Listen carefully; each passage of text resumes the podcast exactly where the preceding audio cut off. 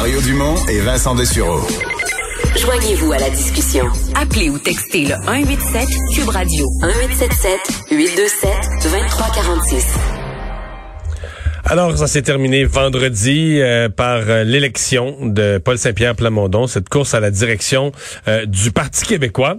notre prochain invité s'est fait connaître, il n'a pas gagné, mais s'est fait connaître, a certainement suscité, suscité pardon, de l'intérêt concernant des dossiers durant cette course. Frédéric Bastien, historien, est avec nous. Bonjour.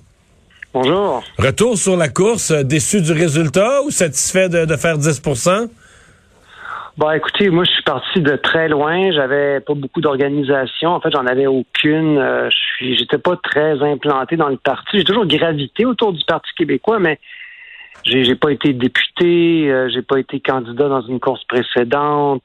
j'ai pas été sur l'exécutif national. Donc, j'ai été là comme militant ou, euh, disons, comme proche intellectuellement parlant, on va dire, idéologiquement parlant, mais alors, étant parti de rien, avec euh, très peu de moyens, j'ai réussi à faire 10% Donc, euh, c'est pas la victoire que j'aurais aimé, mais je veux dire, je suis quand même très satisfait du résultat euh, hmm. qui, a été le mien. Êtes-vous satisfait du, résultat, résultat de l'élection de Paul Saint-Pierre Plamondon? Je comprends que vous auriez préféré que, que ce soit vous-même, mais est-ce que vous êtes, disons, à l'aise, confortable avec son leadership?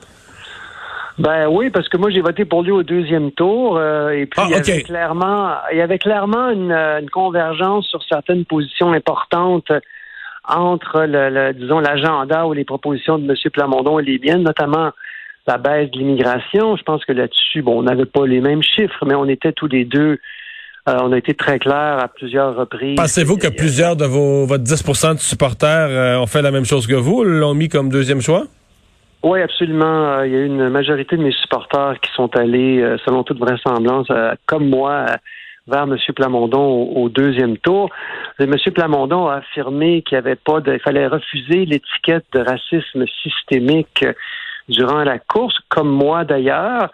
Il maintient cette position, comme moi d'ailleurs. Donc, ça aussi, là-dessus, il y avait une, une, fracture. Enfin, il y avait peut-être pas une fracture, plutôt une convergence, c'est plutôt l'inverse que je veux dire, entre, euh, entre le, discours que M. Plamondon euh, mhm. tenait et tient toujours et, le mien. Donc, euh, juste là-dessus sur le, racisme systémique. Donc, vous êtes d'accord avec M. Legault? Parce que François Legault subit quand même des pressions énormes de partout dans la société, même dans certains médias, on laisse entendre que qu'il s'entête pour des raisons viles à pas vouloir faire ce qui serait évident le racisme systémique. Euh, non, non, mais moi je pense qu'il fait bien. D'abord, les pressions, elles viennent de la classe médiatique. Elles ne viennent pas de la population. Parce que dans le mot racisme systémique, le mot le plus important, c'est le mot racisme. Et là, on, essaie de nous euh, de faire de nous euh, toutes des, gens qui participent plus ou moins consciemment à une espèce de, système qu'on ne réussit pas à définir d'ailleurs.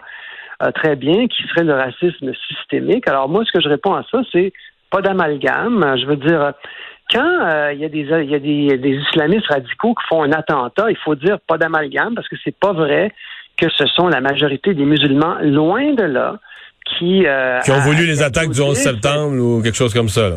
Non, mais ce que je veux dire, c'est qu'il faut pas faire d'amalgame. Il faut pas faire d'amalgame. Alors, c'est vrai quand il y a des, attentats terroristes islamiques, c'est pas vrai que tous les musulmans, la, grande majorité des musulmans, ce sont des gens pacifiques. Alors, et on, doit rappeler, eh, pas d'amalgame. Alors, quand il y a des gestes racistes, comme on l'a vu à Joliette contre des autochtones, il n'y a pas d'amalgame. Je m'excuse. Ce qui est vrai, quand il y a un incident malheureux, des, attaques terroristes, il ne faut pas faire d'amalgame. Il ne faut pas faire d'amalgame sur toute la population du Québec parce que malheureusement, des imbéciles puis des racistes, il y en a ici comme partout ailleurs, mais ça, ça ne veut pas dire qu'il y a du racisme systémique au Québec. Ça, pour moi, ça, c'est très clair. OK. Euh, est-ce que euh, vous êtes devenu, en devenant candidat à la chefferie, un, militant du Parti québécois et pour de bon, euh, au point de rêver d'être candidat dans un comté? Est-ce que, est-ce que vous êtes devenu engagé au Parti québécois ou vous allez revenir dans un rôle d'intellectuel, consulté, qui fait des textes, etc., comme vous l'étiez un peu auparavant?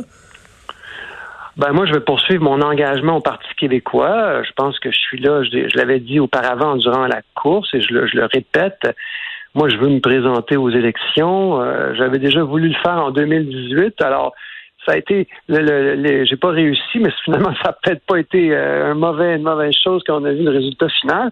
Mais bref, euh, non, non, moi, je suis au Parti québécois pour, euh, pour y rester, pour aider à, cheminer, à faire cheminer le parti dans la bonne direction, aider notre nouveau chef. Ça, pour moi, c'est très, très clair. Je poursuis mon engagement au être, être candidat à la direction, est-ce que là, je veux pas une réponse finale et claire, plus une réflexion. L'avenir, c'est long, mais est-ce que c'est quelque chose que vous que vous excluez ou vous, vous dites que si les circonstances s'y prêtaient avec l'expérience acquise, vous pourriez y repenser?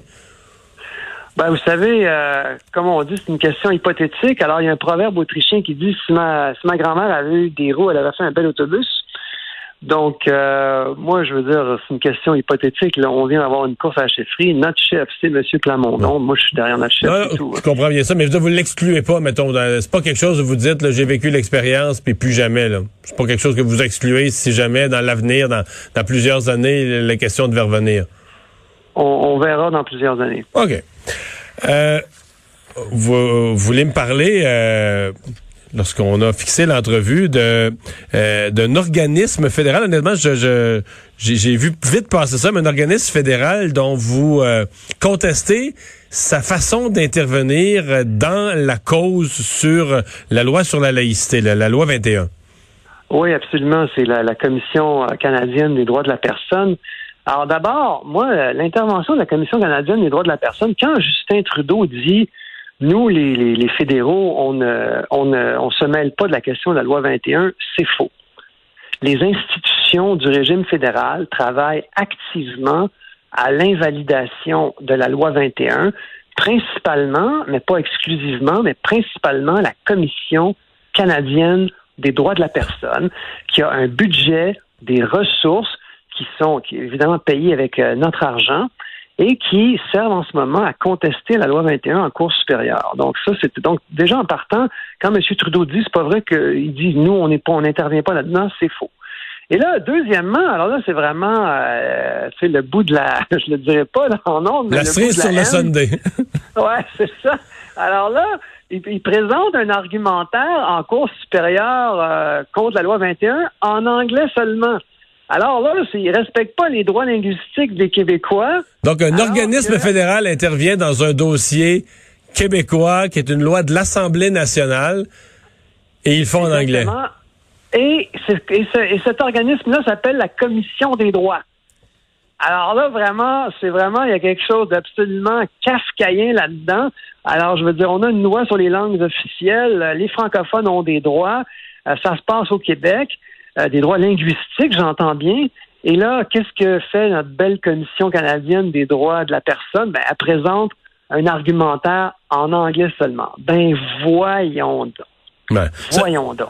Mais là, on est censé, euh, on est censé avoir euh, un débat là, à court terme sur l'application de la loi 101 aux organismes fédéraux. Monsieur, Monsieur Legault qui veut imposer ce débat-là. Oui, ben j'espère bien qu'il va réussir. Alors là, évidemment, Trudeau veut rien savoir, mais comme il est minoritaire, peut-être qu'il va se faire euh, forcer le bras par l'opposition, mais euh, donc euh, moi je trouve ça très intéressant d'ailleurs le fait qu'on ait voté pour le bloc à la dernière élection, du moins qu'ils aient remporté un, grand nombre de comtés. Tout d'un coup, les conservateurs et les néo-démocrates sont plus ouverts aux demandes du Québec, comme par hasard, évidemment.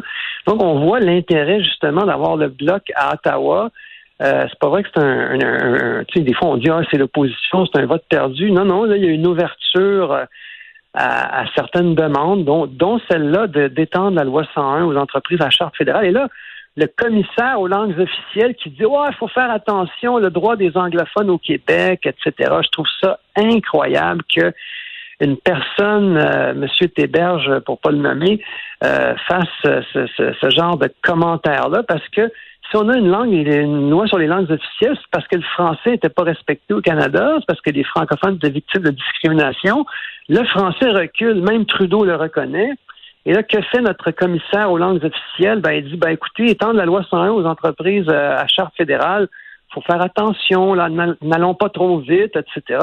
Alors qu'il y, a, il y aurait là une mesure concrète pour justement euh, essayer d'enrayer le recul du français. Alors vraiment, que le commissaire aux langues officielles dise ça, je trouve ça totalement renversant.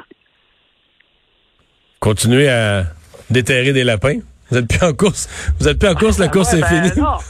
non, non, mais je veux dire, euh, je pense que ça, ça, ça aide. euh, je veux dire, ça aide notre. Je veux dire, je pense que c'est c'est normal de dire ça. Il faut mettre le régime devant ses contradictions.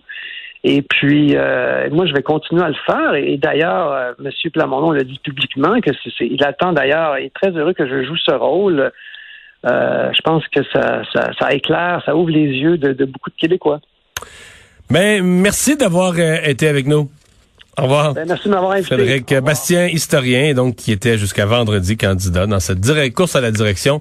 Euh, au PQ, on va aller à la pause. Richard Martineau est là dans un instant.